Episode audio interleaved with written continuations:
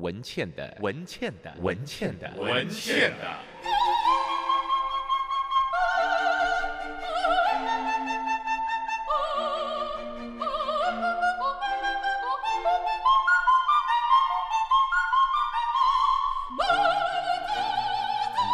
文倩的异想世界，欢迎你来到文倩的异想世界。我们今天要访问的是一个才三十二岁的服装设计师，他的名字叫詹普。他不愿意人们知道他的父亲是谁，他的母亲是谁，因为他认为他应该就靠自己的实力，好好的证明他的能力。他的人生呢，其实有一点点经历是蛮特别的，因为在他的父亲的聪明的阴影之下，我不知道他是不是一定得证明他自己啊。他金华国小毕业，师大附中的国中部毕业，然后他考上内湖高中。那你可以想象这样的一个转变，就表示我知道他的爸爸是台大经济系，而且是从乡下来考上台大经济系，在那个年代，那他反而呢是在一个很好的一个教育环境里头长大，然后念了师大附中，接着就考上了内湖高中。后来从内湖高中，他选择了他自己喜欢的科系——辅仁大学织品系。接着他去英国皇家艺术学院念女装硕士。这就是占卜，他勇敢了，选择了他自己的路。在两千零八年的时候，他开始参与魅力时尚节的时装秀。两千零九年再度的受邀。后来，他在英国皇家艺术学院的时装秀里头的毕业展也深受非常多人的推荐。那二零一三年呢，他有一个服装系列在英国的伦敦时装周，当时的很大的报道，叫做《石油的一生》。那个时候，很多国际瞩目他，觉得他的主题非常厉害。目前呢，他在中国大陆开设了两家实体的通路，并且在二零一七年进行很多跨界的合作。那么，他也和云门舞集在二零一七年合作，包括独一等等。目前，他的品牌叫。阿铺长啊，如果你在东方文华酒店里头呢，有一个专柜，你可以找到占卜的他的衣服，就是他的衣服有一种你说不出来一种干净、纯洁、温馨，似乎是这么一点设计，似乎又让你感觉没有压迫感。那这也是占卜给别人的感觉啊。那在访问占卜之前呢，我想先来播几首歌曲啊。第一首歌曲呢，我先播一下齐豫所演唱的《Sad Lisa》。第二首歌曲，我们播放潘越云演唱的《几度夕阳红》。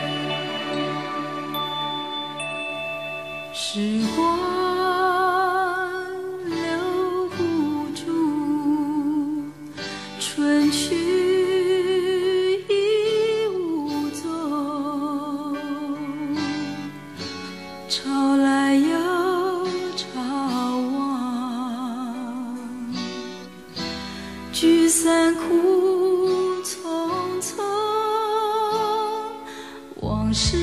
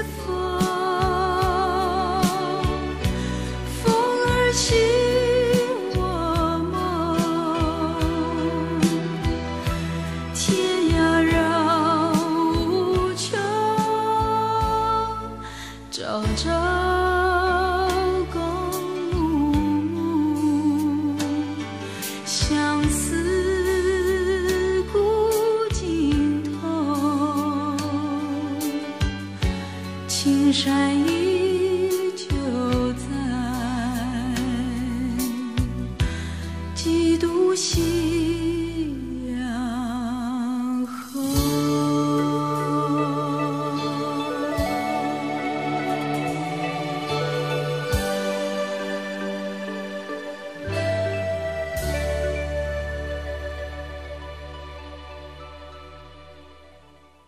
欢迎你来到我们的现场。我刚刚已经告诉各位我们今天要专访的来宾三十二岁，然后我看一下他的生日，他还不到三十二岁。Hello，Hello，大家好，占卜，大家好，我是占卜。OK，你的声音有点太秀气了，所以我看到大多数对你的报道里头都不断强调你声音的小，然后声音的秀气，秀气是没有人说了，都说你音量很小。那我看了一下，你知道，有的时候那种人的经历对人有时候是有意义的，有时是没有意义的啊。那我知道你出生在一个家庭，父母亲的观念还算开放的家庭，但是这对你们意义，比如说你念金华国小，念师大附中国中部，然后你去了内湖高中，然后你选择辅仁大学织品系，当时对你而言，你等于是完全走上了。你的家庭大多数你看到你父母亲他们不一样的路，就是一个呃不是特别会念书的，然后依照自己的兴趣去走的那条路。你很自然的就往织品服装设计这里头，这样就走上去嘛？对，其实是渐渐的，就其实并不是，嗯，哪一天或哪一件事或哪一个人或哪一个时间点突然决定要念或要成为一个服装设计师的，而是我小时候可能就对创作有兴趣，喜欢看展，喜欢看书，然后喜欢画画，然后喜欢自己想象很多奇怪的架空的世界，然后渐渐渐渐到了高中毕业的时候才知道，哦，创作也许也可能可以成为一条路，然后参观了不同的学校，然后申请了福大织品系，刚开始。其实想的都很单纯，也不会知道自己跟服装的关联。我刚进辅大制品系的时候，其实原本在学都是针织，那学学怎么样用纱线去建构另外一个世界。那从纱线建构出一个世界之后，渐渐才走到服装，然后后来才念研究所，才决定是用女装这一条路，然后再做成一个品牌。对哈，针织系不是服装设计系，又不一样，对不对？哈对，所以呃，后来你去念了英国皇家艺术学院的女装硕士啊。那我我知道你的父亲也好，母亲也好，不可能阻挡你，他一定就是成全你。你你如果跟他说你要去念一个更怪的戏，他们肯定也觉得 it's okay 这样啊。那我看到了一些你现在自己自创品牌，这跟你的害羞不一样，不过跟你的星座很吻合，你是天蝎座。你的害羞跟你的讲话口气不会让人家想到你是天蝎座。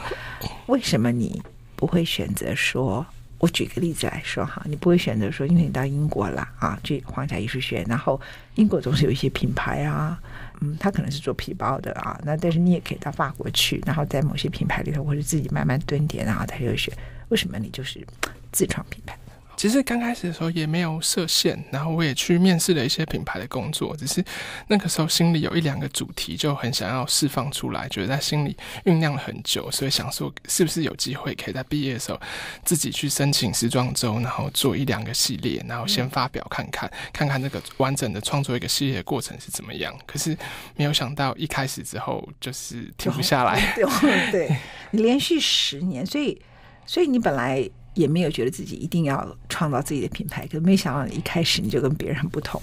那你如果跟别人很不同，其实有些人会说你喜欢恐龙啊，那或者是说你呃跨界合作，像比如说林怀民哈在云门舞集，他的关于导演找了你做舞衣哈，他上次做舞衣的是马可嘛，对不对？啊，另外呢，比如说你跟吴宝春、长荣，大家谈的是你这种跨界。可是我看到的跨界是你跟文学，比如说聂鲁达、塞万提斯，哈。那比如说你也太跨界了吧？你一下子给我跳到那个电影里头，那个科幻电影、科幻小说、科幻小说，就是说，我觉得包括连你的阅读，哈，你喜欢的东西都非常的跨界啊。那比如说我当然是聂鲁达的大迷，可是我一看他说啊，你又看聂鲁达。又看《星河漫游》，菲利普·迪克，对对对对，然后呃，《What's Wrong with You》这样子哈，然后本身我看有有一个电影，我我我看通常是看到这种电影我就快昏倒了这样，但你却很喜欢那样子啊，就是像什么《星星际大战》的这种类型的。OK，《星际大战》好看了啊，是觉得好看，但是你会在那里头看人家的服装，然后你在这里头有他的想象，所以我看到的跨界不是你跟舞蹈，不是你跟面包。不是你跟航空公司，而是你这个人从小培植出来的非常多不同领域里头的兴趣，而且那领域实在很跳通。这样，聂鲁达跟星际大战，My goodness，OK，、好，继续。其实我觉得我在创作的时候也并没有想那么多，因为这些都是都是我平常的兴趣。然后看的时候，当然不不一定会转化成他知道他一定会成为我创作的养分，而是每一段时期想要嗯想要说一个故事的时候，自然就会被自己所喜爱的题目、被自己喜爱的题材、被自己看过的书、看过的作品所影响。那那个时候才知道自己的的的喜好，它是如何转化成这些养分。那也才知道我们要如何用服装去说故事。因为我觉得自己很很不会讲话，也不会表达，所以很希望透过作品，然后来传达出自己想要传递的情感。呃，所以你父亲是一个很会说话的人，那你是一个不太会说话的人。你觉得一个不太会说话的人，他的创作力量对你而言，就是你非常想要表达你的情感，那反而就是透过作品。是，哎，你你爸这种不太会穿衣服的人，听了以后可能会突然觉得会说话不见得是个优点啊。那后来请教占卜啊。我先偏爱聂鲁达，先问你好了啊，你帮吴宝春他们设计衣服，那设计的时候，你却想在他们的衣服上绣上。Neruda 跟塞万提斯的诗句，Why？为什么？呃，因为吴宝春他们的核心思想有有一句话是用面包去阅读世界。嗯、那我一直在想说，其实跟我们的行业有异曲同工之妙，只是呃，宝春他们选择了用面包，我们选择用服装，我们两者都是用不同的项目，但是同样表达了对阅读的喜爱，跟跟跟希望透过。作品去转化阅读或者是旅行所吸收到的的养分，所以你挑选的 Neruda 是挑选了他的那种情诗吗？其实，其实我们。挑选的是是句子，是是我想要透想要嗯，用他的作品中的句子去表达面包这个可以传递出来的喜悦。所以你是用他的原来的那个智利的文，原来的拉丁文字。哦、我我，我翻译是用的英文的版本，用了英文的版本，英文版本，然后做成刺绣，然后刺在包穿他们的厨师或者是外场的衣服上。呃，那塞万提斯呢？也是也是一样，也是因为选择了喜欢的喜欢的句子，就是希望让大家觉得有了面包，世界也会变好。其实就是一个这么单纯正向的力量，而且也会跟保存他直接真挚的情感，希望可以透过这个这个衣服也一起保存传递他想要传递的讯息。占卜，你听他的声音非常的害羞，我待会儿要问他一个问题，因为他做的衣服里头有一种人们说有一种看起来。东方的元素，可是一转身，后面就背后露个大洞哈。那我要来问他几个类似的问题。我们先进广告。我们现场访问的是不到三十二岁的服装设计师，他一登上了伦敦的服装设计时装秀。对他而言，他当时本来也想在一些品牌慢慢蹲点，结果没有想到就一发不可收拾，每年都去时装秀，所以你就走上了创业之路。那这也使得呃，你个人可以不断的把你不同的思考一直展现出来哈。那我刚刚谈到了，人们提到你的服装特色，就是说你会做一个设计，这个设计看起来好像就像你一样，就是有点低调。那一转身，背后露个大洞。然后你觉得开高叉，你的重点不是要性感，不是 sexy。其实你注意到女人穿一个长裙的时候，其实她要转身或者她要干什么是不太方便的。OK，所以你对女性某一种喜爱，你在设计她们的衣服的时候，其实你不是把它一用一般的字眼叫物化，不是把这个肉体变成一个人们所渴望的对象，而是让衣服成为她身体的一个部分，然后展现出不管是她的美感还是穿起来的舒适。我可以这样讲吗？可以，我呃希望。衣服在在不同人身上，他都找到不同的线条，然后他可以在不同人身上替不同人传递不同的的情感。嗯嗯嗯。那呃，举例来讲，刚刚你说到了聂鲁达，你知道聂鲁达有非常多的诗都跟乳房有关系吗？我不知道。他 是乳房的爱好者，他非常爱乳房，这样子。OK，好吧，提醒你一下，我还以为，因为我觉得乳房跟面包很像啊。Am I right？对不对？我没有。朝这方向想象过，嗯，所以你真的对女人的肉体感受到了就是是什么样？就是说，当你在设计一个女性的服装，为什么你不是去设计男性服装？我相信你对女性的身体有一种特殊的想象，你可以告诉我吗？其实我也会想设计男性的服装，而且其实也有在设计，但是开始的时候是是女装，然后就觉得女装好像已经忙不过来了，所以先专注在女装上。日后也还是会希望有更多男装的项目。那在想这些服装款式上，除了刚说到，就是希望透过一个服装系列去传递每一季的想要表达的故事、想要表达的情感之外，就是我觉得有还包含了很多自己对于服装款式的诠释和想象，因为过去也许。嗯，我们现在的的时装周期也许三个月、六个月就就要换一次季，就要改变一次呃嗯潮流跟跟款式。可是过去也许几百年一个朝代都只穿一个款式，那里面有很多传统服饰的细节，它是经过时间的淬炼，然后符合当时的的身体的需求，那布料的限制、制作的限制，所以过去很多传统服饰里面的的的细节，或是款式上的的应用，其实都是应该保存的，只是可以用重新用新的方式去去传。你有特别的偏爱吗？在那些年代里头的衣服？其其实其实没有诶，其实各个不同的朝代都有的，我都有不同喜欢的地方。像比如说，呃，以款式上来说，旗袍会喜欢旗袍领，会喜欢旗袍的那那一道隐约，但是又可以刚好可以行走的叉。可是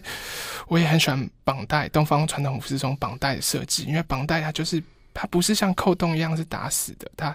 它可以随着人的身形或是当天的状态，然后松一点、紧一点。然后我也会喜欢的，嗯，西式的的西服的三件式的西装，它它里面对应的那么多做工的细节和随着时代变迁，它嗯，也许有一些的风格上的简化，可是它它取而代之的是更更多功能性的应用。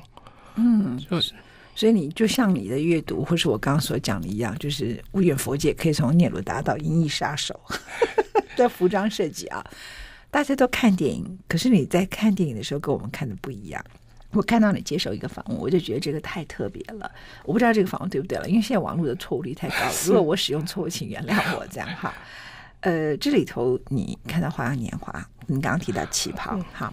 那王家卫的电影里头，其实色彩是很重要的元素哈。那你注意到他的电影服装，然后你提到说他的服装是经过非常多的研究，甚至他的服装可能就是他整个电影的主角。然后人只是去撑起那个衣服的角色在那地方，尤其是《花样年华》最明显嘛。他每天就这样那条音乐，然后就是走去买馄饨，买个什么面摊，两个人就走过来走过去，那很像 fashion show，你不觉得吗？啊，那你就你猜当初设计的时候就考虑到很多电影的滤镜效果，而且还还有它的壁纸。但你最喜欢的是一代宗师电影中章子怡的服装，大雪纷飞之下，非常非常的动人。啊，这是你对他们的观察，这个很特别了。就是我们一般在看电影的时候，看到王家卫都知道他在色彩里头的敏感度，那知道他在雕琢一个人，然后跟一个氛围在那个时代的美感里头，他跟其他的导演是如此的不同，不完全是剧情本身。可是也正因为那个氛围里头有一种含蓄，你知道吗？就把那个年代的味道跟那个时代里头对爱情跟彼此关系的一种。嗯，拉扯吧，哈，就把它就很快的凸显出来。结果你就是真的是做服装，你就会注意到那个服装在戏里，它本身就是一个戏。你要不要谈一下？对，就是呃，其实这篇访问，我记得我还同时也回答了，就是包含星对星际大战还有银翼杀手服装的想象。因为在我想象中，第一次看到，呃，我我还是先从科幻电影说起，因为我第一次看到小时候第一次看到银翼杀手和星际大战的时候，感受到的震撼是这里面的服装，它不像是。凭空为了这个画面而想象的，而是他先建立了一个想象了一个世界观。它里面每一个星球的人，他都先想了一个完整的星球的体系，不管是里面的阶级、里面的职业，然后它里面经历的新，它里面经历的旧，它里面经历的磨损、经历的耗损，他已经先 先假定了每一个也许只闪过了一个镜头的的的角色，他经历过他的个人的故事，所以他身上的服装跟造型其实已经暗喻着，就是另外一个在这个故事背后中中的故事。那这是一个架空世界想象中非常有趣的部分，因为我们在呃时装秀里面呈现出来一个系列，其实背后可能会有一个更完整、更庞庞大、更多款式的服装。那我们只是精选出这一个一一个呃秀上的的时装系列，去表达我们接下来这这半年或者是这一年想要传递的系列的风格是是什么。所以，其实当你把这个架空世界想得越完整，它不管是背后衍生的视觉，或是它可以衍生到的音乐，或是它也许以后延伸到更多款式和合作的对象，它都可以顺着同一个脉络，或顺顺着同一个世界观去去传递。嗯、那那这是服装对我来说非常就是想象奇幻服装对我来说非常有趣的事情。就是你看《银翼杀手》的时候几岁啊？我看《银翼杀手》的时候，我还是看看影碟的，就是是我有印象。最早有印象的电影，我我想可能五五六岁吧。可是你讲的非常有道理嘛，就是说在那个时代，《银翼杀手》或者《星际大战》这些电影，他根本因为根本没有这样的时代，也没有那样的空间，所以他可以从头到尾可以自己 invented，可以自己去创造。然后他的创造本身一定有他原来的一些，他对一些东西的，比如说过去的历史。以及过渡到未来，他的一种想象，所以你就你就提到了，就是说他就是在一个他们那个当时服装设计师，或是那个导演，或是说他们想要的艺术感里头，艺术总监好了啊，他的他把他自己对于所有概念里头的整体全部就呈现在《银翼杀手》里。可是你那么小就注意到这件事很特别耶。我觉得小时候是一个模糊的印象，小时候的印象就是，哎，怎么他刚开始在吃面，然后在一个呃小时候看到的未架空的未来世界，它却是那么的杂乱，有那么多。就是它安逸着的科技，但不一定会使人更幸福或更不幸。它科技的进步只是只是在功功能性上的进步，可是其实人与人之间要传递的讯息跟遇到的困难其实还是一样的。那他们的服装里面仍然仍然有有有的是要经历经历过磨损，仍然有的是是有功能取向，那夸张的会更夸张，呃，功能会更功能。所以在不同的架空世界里面，就是。服装所需要的功能，也许跟我们现代社会是没有什么不同的，只是我们想象中它的它的背景、它发生的年代是是不一样的。那也许小时候是一个很模糊的的讯息，然后到长大才渐渐明白说这个想象的过程大概是什么。嗯，所以当我们在看这些电影的时候，我们可能看的是别的。有些男人是看那个里头，因为这些银翼杀手啦什么东西，那个女主角身材都超好的这样的。然后呢，可是你却看到一些完全不同的东西。然后包括我刚刚讲的王家卫的电影，是，那你立刻就先还是回到银翼杀手，所以你还是科幻挂的，先从那里出发。再回到一些怀旧的东西，这样。我，我想先从一个纯然的架空世界去比较好解释，就是对于先想象架空世界，然后再去想象它的世界观，然后再去想它里面的物件、里面的画面，然后再再再想到里面的服装。所以你的意思就是说，对你而言，你在思考一件事，是你希望把很多框架先打破，这样吗？我，我这样讲对吗？我会先想把它的背景故事想得更完整，就是如果我在想一个主题的时候，就不要被限制住。对，我也许不会急着想说，呃，我应该用服装怎么样用这一个系列的服装去说故事而已。我我是会想先想象出这个故事它发生的氛围，它后面的画面，它也许也许是居住在一个什么样的环境，或是它当当时的主题音乐是什么样的音乐，什么样色调的的画面，然后最后再把它。好，那假设今天 Elon Musk 他的 SpaceX。请你来帮他们设计，他们要去 Mars，要去火星，他们该穿什么衣服？但他们要去火星干嘛呢？他们要去火星？Well, make love. I don't know. 我不知道 Elon Musk 要干嘛这样子。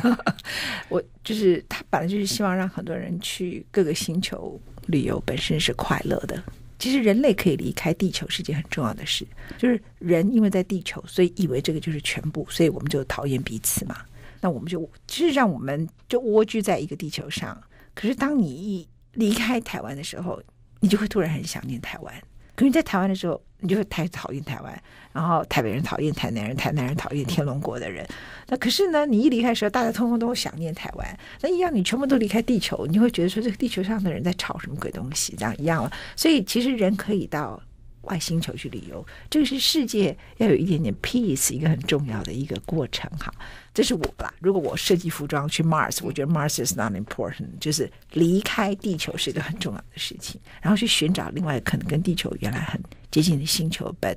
它已经死亡了。那你会怎么样设计？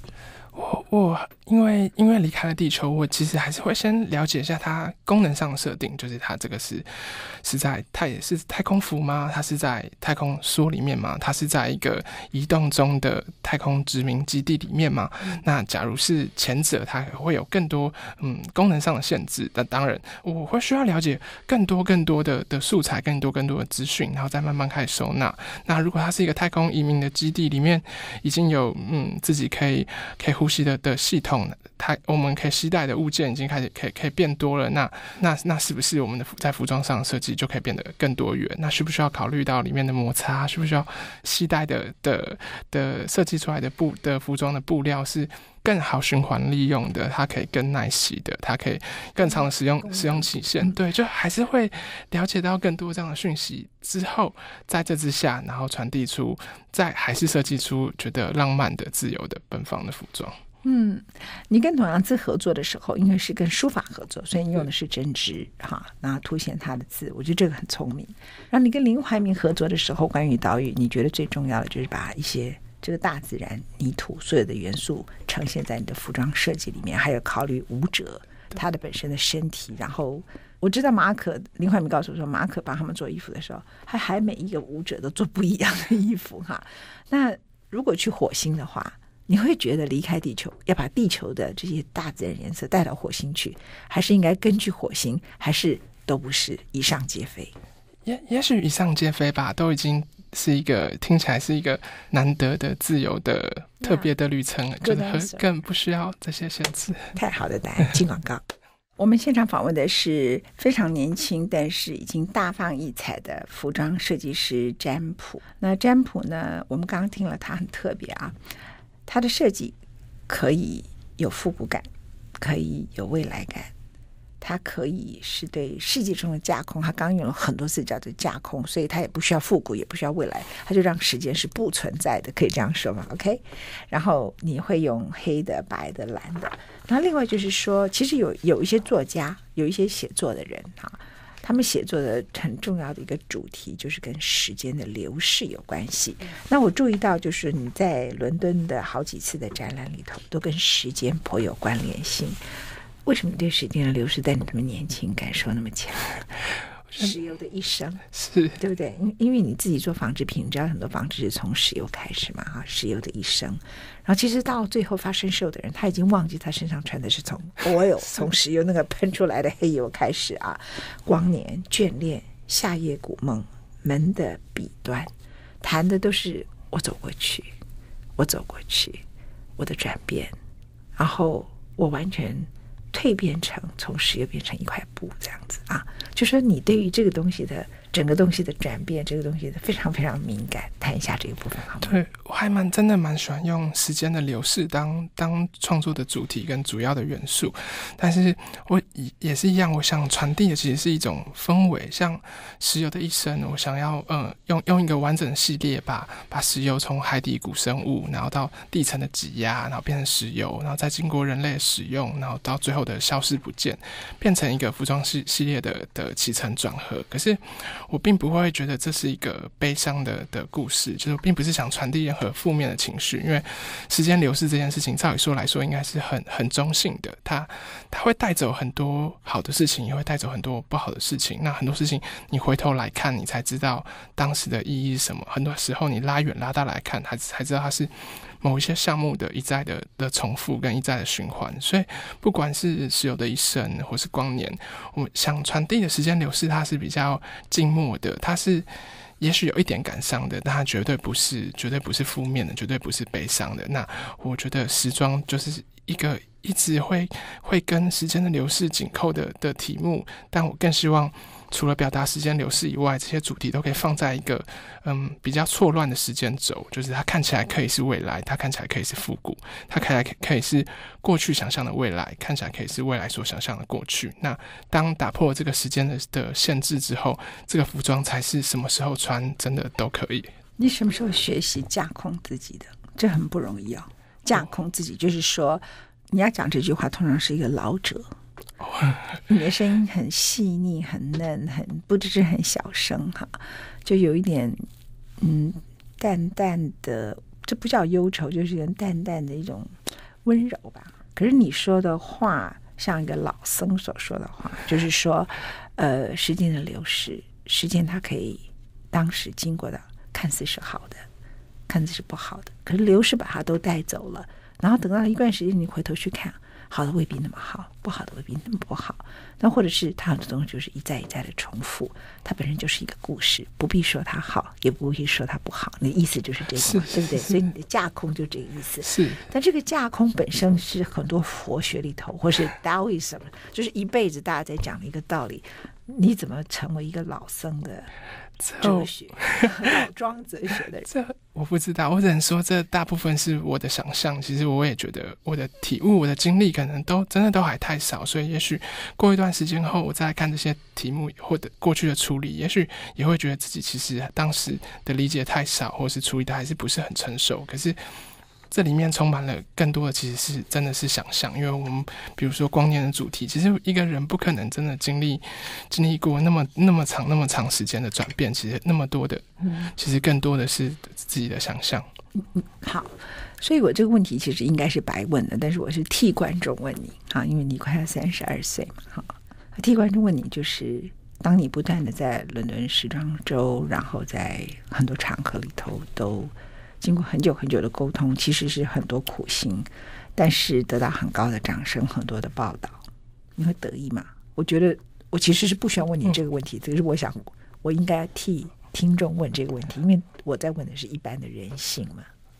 哦，当当然不会，因为我觉得离我们呃品光是品牌自己要稳定营运，自己成为一个成熟的品牌，都还有很长很很长很远很远的路。那其实我们想追求的，就只是如何用服装去传递自己想传递的，跟如何用自己的职业帮不同领域、帮不同的题目都做出嗯维持同样的的的核心思想的的的服装。那我觉得光是要达到这样的目的，需要更多的稳定的生产、稳定的。制作稳定的营运，就还有很长很长很远的路要走。你的谦虚从哪里学来的？哦，我是真的觉得我们的规模其实还很很小，因为世界上有这么多的品牌，那每个品牌有不同的定位，有不同的规模，那么多的品牌都有百年以上历史，经历过那么多的设计师。那其实一个设计师品牌，它也只是服装的一种表达而已。一个人一生当中会穿，会经历过不知道多少设计师的的的服装。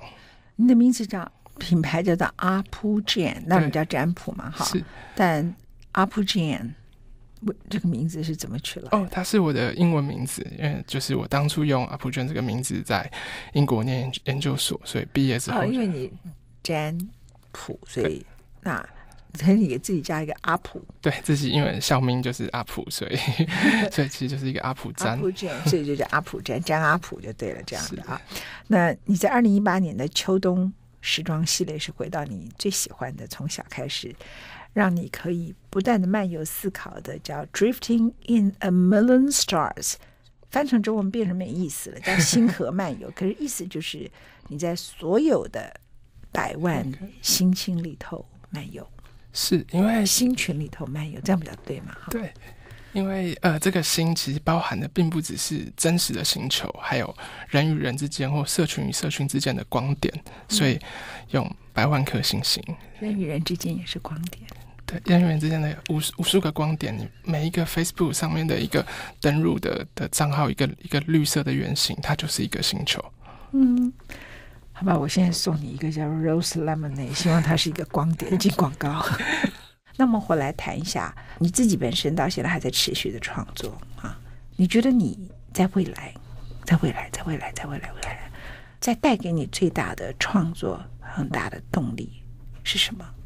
觉得在呃，应该是这一件这一切发生的过程中所带来的乐趣。因为其实很多人都在讲，呃，创作所遇到的的辛苦。当然，当然，创作不要说创作，每每一个人的人生都都很辛苦。可是，其实有时候会大家会忘记了创作跟不同的。同样喜爱创作、同样喜爱服装的人一起合作，或是嗯不同的领域的创作者，可以透过服装而串联在一起，这件事所带来的乐趣。如果不是因为从事服装设计，我根本不会想象到有一天也许可以跟云门舞集合作，跟他们的舞团的人一起一起看着他们，看着他们练习，看着他们去不同的地方巡演。如果不是因为服装设计，我不会穿梭到也许是演唱会的后台，也许是时装秀的后台，就是服装设计。带我们认识了很多对不同领域创作有热情的人。那 Yes，当时我去苏打绿，然后清风就说叫我一定要去看他最后一场，我就把罗大佑抓去了。那我们就看，我们就说，嘿，啥奇怪，我像是给啊。但后来发现就是你设计的，是是。然后因为太特别了，就是你用了提花嘛，哈，然后他每个人穿上好像东方的某一种道士衣服，上面前面都是提花，我这样讲嘛，对不对？哈，那你做了一些设计。当时你决定帮苏打绿做这个设计，因为他本来就春夏秋冬，就你最喜欢的题目啊，对不对？是是，就是是有季节的变化，而且它也是一个它的主题，也是故事未了，也是说一个故事，所以我用了很从苏打绿过去他第一张专辑《飞鱼》的元素，到他们春夏秋冬四季的的四张专辑的的元素，然后都把它融合在数位印花，融合在针织体花上面，然后放他们身上，让他们除了除了要透过歌曲来来讲他们的故事，以外，他们的服装也可以暗喻一些他们的故事。你喜欢针织，喜欢刺绣，喜欢一点点西方里头那种利落的剪裁，这是我所看到的。所以，其实你的创作根本不需要拿一个文化去限制你，也不需要拿一个时间去限制你，还是回到你一开始最常使用的两个字：架空，打破一切嘛。对，希希望希望是的。我希望我们的服装是有那么多不同时代跟不同文化的元素，可是你又很难去明确指出它存在于在哪一个时间当中。嗯，祝福川那占卜啊，我差点把你称为川普，我要死了，我被他逼疯，请原谅我架空。OK，谢谢占卜，谢谢，谢谢，谢谢，谢谢大家。